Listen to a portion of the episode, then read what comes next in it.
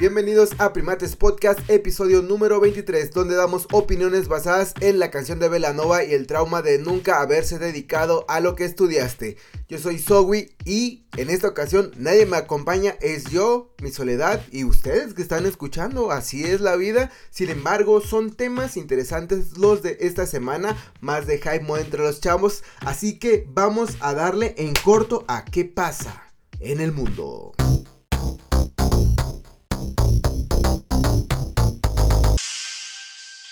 Así es, una entrada corta, sin embargo, pues vamos a empezar esto porque esto tiene que seguir, o sea, esto es aparte entre ustedes y yo o entre yo y ustedes. Así que pues comencemos con esta noticia de qué pasa en el mundo. ¿Qué es lo que pasa? Bueno, pues pasa que Residente o René o el vocalista de Calle 13 o el señor rico que se la pasa que se la pasa echándole pedo a otros señores ricos que son raperos o reggaetoneros, pues regresó con un video donde se ve que está al lado de un padre y el padre pues básicamente le dice que no mames que para qué quiere seguir echando tiraderas, se burla de las tiraderas, etcétera, y de repente como que el padre pues se molesta y le dice pues órale empieza a decir tus rimas y tírales, acábalos, algo así.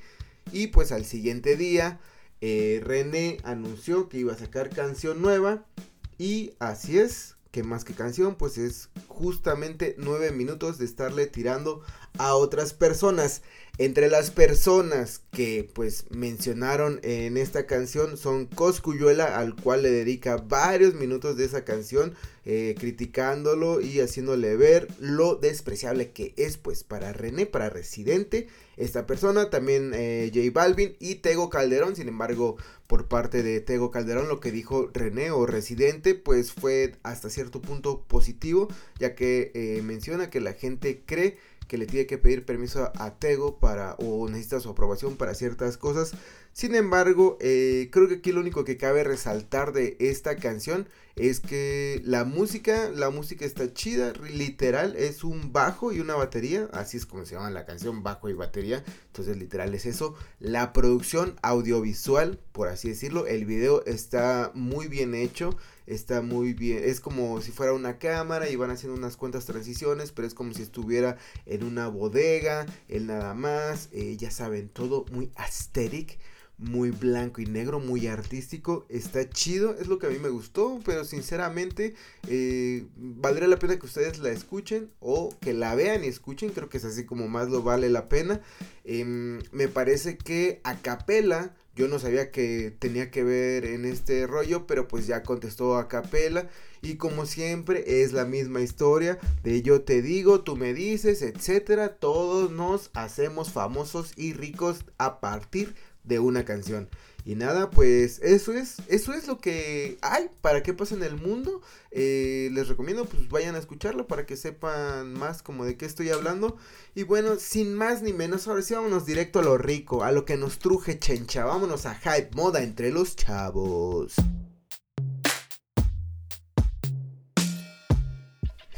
Moda entre los chavos. Así es. Bueno, pues eh, comencemos con una noticia local o más mexicana. estoy hablando de la colaboración que salió en esta semana por parte de la marca Pony, que recordemos aquí se encuentra ya en México ya desde hace un, un año, dos años más o menos. Y la marca, esta marca deliciosa principalmente de donas llamada Krispy Kreme. Así es, ya que en la semana pues liberaron por fin este par del cual se estaba hablando, festejando pues sus 86 años por parte de Krispy Kreme. Salió esta colaboración, es muy bonito el par o fue porque literal ya está agotado ese par. Estuvo en varias tiendas, sin embargo era muy bonito el par tenía colores como, como ese color de la dona que era como el color café crema.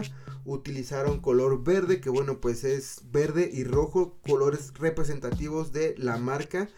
Eh, del, pues sí, del branding de, de Krispy Kreme. Y en la suela era una suela transparente o un poco tipo icy o digamos que nada más era una suela transparente pero traía chispas de colores como las chispas que normalmente vemos o tradicionalmente vemos en eh, las donas tal cual o como, la de Homero por ejemplo Y pues nada, me pareció una bonita ejecución. Eh, recordemos también que hace poco sacaron una em, este pony con eh, Ricardo, Ricardo Pérez de este podcast llamado La Cotorriza, el cual era como un par inspirado en un puente, haciendo un puente entre México y Nueva York, que recordemos Nueva York pues es el origen de este par eh, de Pony, de la marca Pony, Product of New York. Y pues nada, el par hasta ahorita, a la fecha, usted ya no lo puede conseguir a menos de que alguien lo esté revendiendo, ya que este par ya fue vendido totalmente, estuvo vendiéndose en algunas pop-ups o una o dos pop-ups de, de Krispy Kreme y en algunas tiendas como fue Stush, en Guadalajara, aquí en México, en Guadalajara, estuvo en Fury, Fury Shop y en CDMX también estuvo en Alive. Y pues nada, em, si lo logran conseguir o si les interesa, eh, pues búsquenlo, eh, adquieran los grupos de Facebook, no sé. Pero pues la verdad fue un par muy interesante, se ha estado como caracterizando un poco Pony como para jalar gente. Eh, haciendo este tipo de, colaboraciones precisamente como para llamar a un nicho que es el de los coleccionistas donde la gente pues le gusta estar coleccionando pues este tipo de pares que son un poco más especiales que los general releases. Y bueno eso es todo por parte de esta colaboración sin embargo, eh, hay otra noticia muy interesante. Al parecer, así como nosotros, nosotros los pobres, nosotros el barrio, la gente del bajo mundo, como diría Apio en la casa de los famosos, tenemos mucho a vender nuestra ropa o comprar ropa usada o, objetos en el marketplace de Facebook. Sin embargo, la gente famosa, la gente artista, los diseñadores también pueden hacer esto. ¿Y de qué, de qué estoy hablando? ¿A qué me refiero? Bueno, pues que prácticamente el señor diseñador japonés Hiroshi Fujiwara, este diseñador de la marca Fragment y también pues músico, lanzó en subasta su ropita, sus artículos de arte, sus bolsos, sus cositas Supreme, sus, sus relojes, todo, todo, todo su ñoñería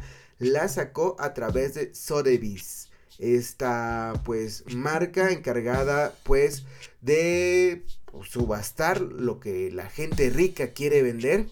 Y pues nada, entre los objetos hay cosas muy interesantes. Hay samples de Fragment por Nike, hay art toys, eh, hay arte de Murakami en tablas de skate, eh, relojes Patek Philippe, Supreme, etc. Y bueno, pues aquí como dato curioso es que esta subasta se llama Personal Effects, que es el nombre de un libro que Hiroshi Fujiwara sacó en el 2009, donde tenía pues efectivamente pues sus ítems o sus objetos pues más queridos por parte de él. Y bueno, pues en esta ocasión la subasta es en línea. Usted se puede meter en línea, poner su, pues, como se le llama. En inglés se le llama bit. Ahorita no recuerdo cómo es el, nombre en español. Y no porque me sienta gringo o pocho, sino porque estoy hablando de corrido. Pero bueno, eh, usted ahí puede poner cuánto es lo que quiere dar dentro del margen que le manejan por producto. Y si quiere adquirir algo del señor Hiroshi, pues adelante. Eh, ahí les estaremos compartiendo en la semana pues la página para que usted vaya y compre. Y bueno, pues esto es básicamente, básicamente esto fue hype moda entre los chavos, algo corto, algo breve, pero interesante para ustedes. Y pues bueno, una vez finalizado lo más rico de la semana en hype moda entre los chavos, vámonos a las recomendaciones de confianza.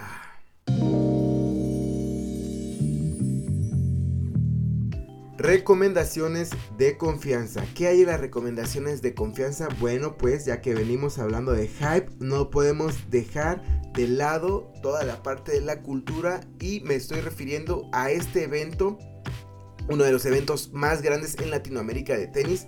Hablo del Sneaker Fever el cual pues ya fue anunciado que las fechas en las cuales estará este evento van a ser 5 y 6 de agosto en el World Trade Center. Aquí lo curioso es que bueno pues la marca como tal de este evento está cumpliendo 10 años, es su décimo aniversario, es un evento que empezó en el Museo del Juguete ahí por la Doctores, unas cuantas mesitas y actualmente es uno de los más grandes. Hay una colaboración ahí con Tokidoki de las grandes sorpresas que nos encontramos por parte de Sneaker Fever es que va a asistir el diseñador Joe Fresh Goods y bueno, también se van a presentar marcas mexicanas como lo es Crime Life, eh, también va a estar ahí eh, Grimy de España, eh, una colaboración ahí interesante porque Stax es una de estas tiendas que pues no dejan de sorprender en cada evento de Sneaker Fever que tú los ves. En esta ocasión tienen colaboración con Mercadorama,